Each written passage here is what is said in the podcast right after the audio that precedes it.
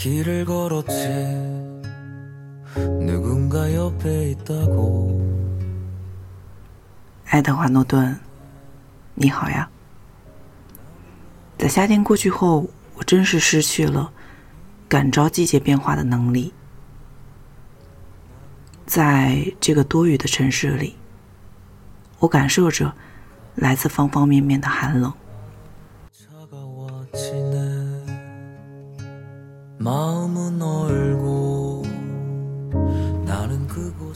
我也开始失去感知时间的能力。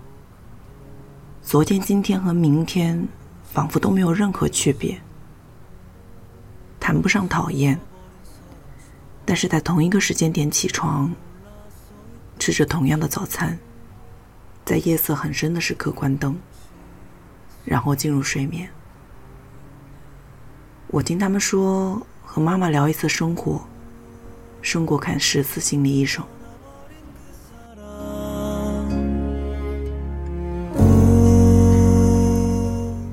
是的，的确如此。在这一年，我开始感受到来自妈妈方方面面的生活哲学。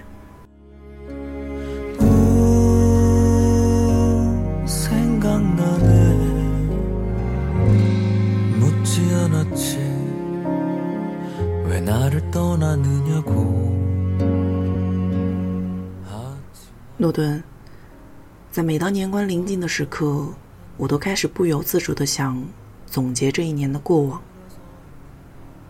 在很长的一段时间里，我都很难和自己和解。是的，我不得不承认，在成长的路上和自己和解是一个永恒的命题。曾经我以为我做到了，可是，在一个个难眠的夜里，我开始清晰的认识到。这是多么难以做到的事实！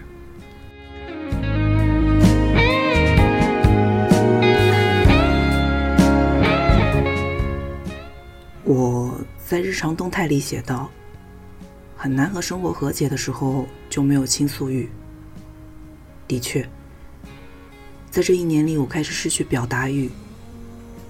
我试着从苏女士那里找寻答案，可是她开始宣告。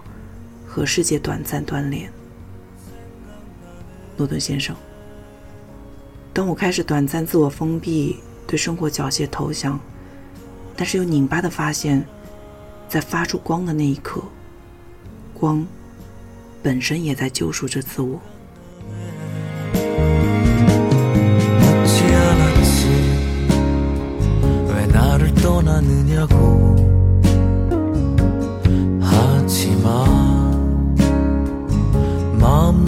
아팠네 이미 그대 돌아서 있는 걸 혼자 어쩔 수 없었지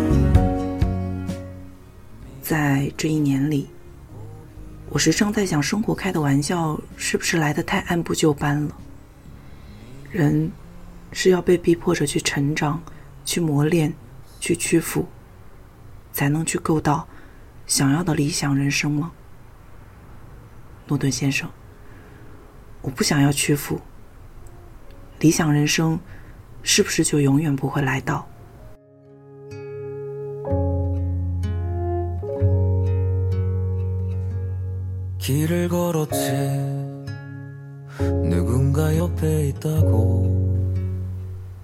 我还记得倚天屠龙记里赵敏向范瑶说道古大师人家要对我动手你帮不帮我？”范瑶眉头一皱，他说道：“郡主，世上不如意事十居八九，既然如此，也是勉强不来了。”赵敏道：“我偏要勉强，我偏要勉强的赵敏。”从一开始就知道自己真正要的是什么。他很自信，也很执着。 잊어버린 사람처럼 나는 놀라서 있던 거지. 달빛이 숨어 흐느끼고 있네. 음, 떠나버린 그 사람. 诺顿，我发现我总是喜欢拧巴的人物，大概是我比较容易从这些人身上找到共鸣。那些孤独的与生命里的悲凉底色始终顽强较劲着的人们，我发自内心的怜惜他们，欣赏他们，心疼他们。我总是偏爱那些不够温柔的角色，我喜欢看他们尖酸刻薄。冷嘲热讽，情绪化，不依不饶，顺来逆受。我喜欢，喜欢一切与生活鱼死网破的决心，无法与自我达成和解的挣扎，以及强弩之末下，也非要把南墙撞穿的悲壮。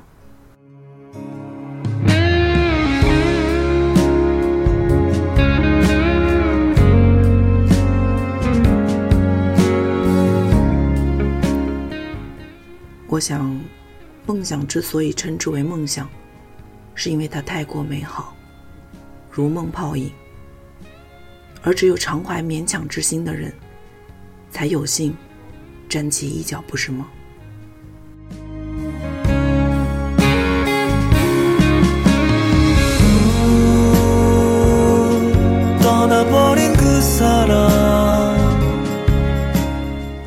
在没完没了的苦痛中，我试着把目光放在生活里。渐渐的，我开始发现，痛苦是永存的，唯有当下的快乐才是转瞬即逝的。诺顿，我突然不想继续在泥泞里挣扎了。我应该还是要回到自在又自由的我。我开始渐渐学会不断和自己和解。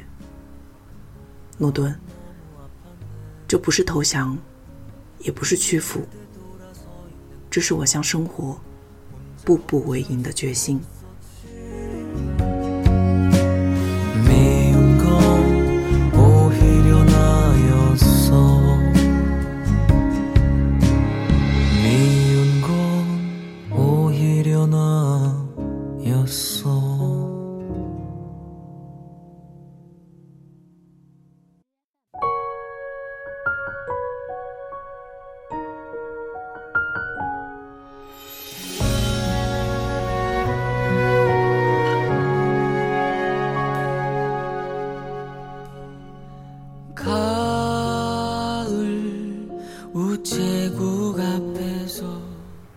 我承认生活是可以难的，我们是不应该畏惧狂风暴雨的。但是我讨厌被摆布、被掌控、被做无谓的退让和牺牲。成年人总要社交，在不得不低头的时候，再暴躁、再冷漠的人，也都要装出几分温柔来。 사람들 같이 저 멀리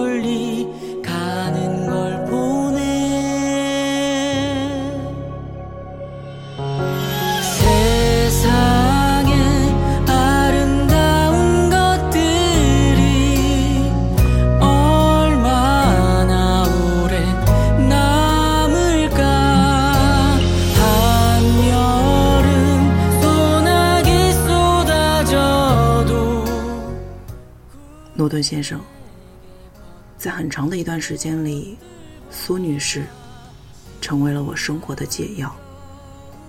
我回想那些困顿时刻，生活开始豁然开朗。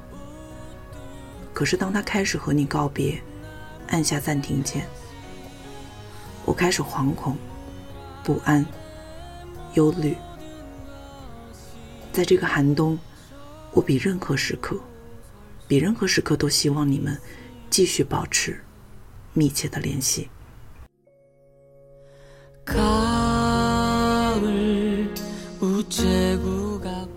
您东半球一直在线的南方朋友，努力。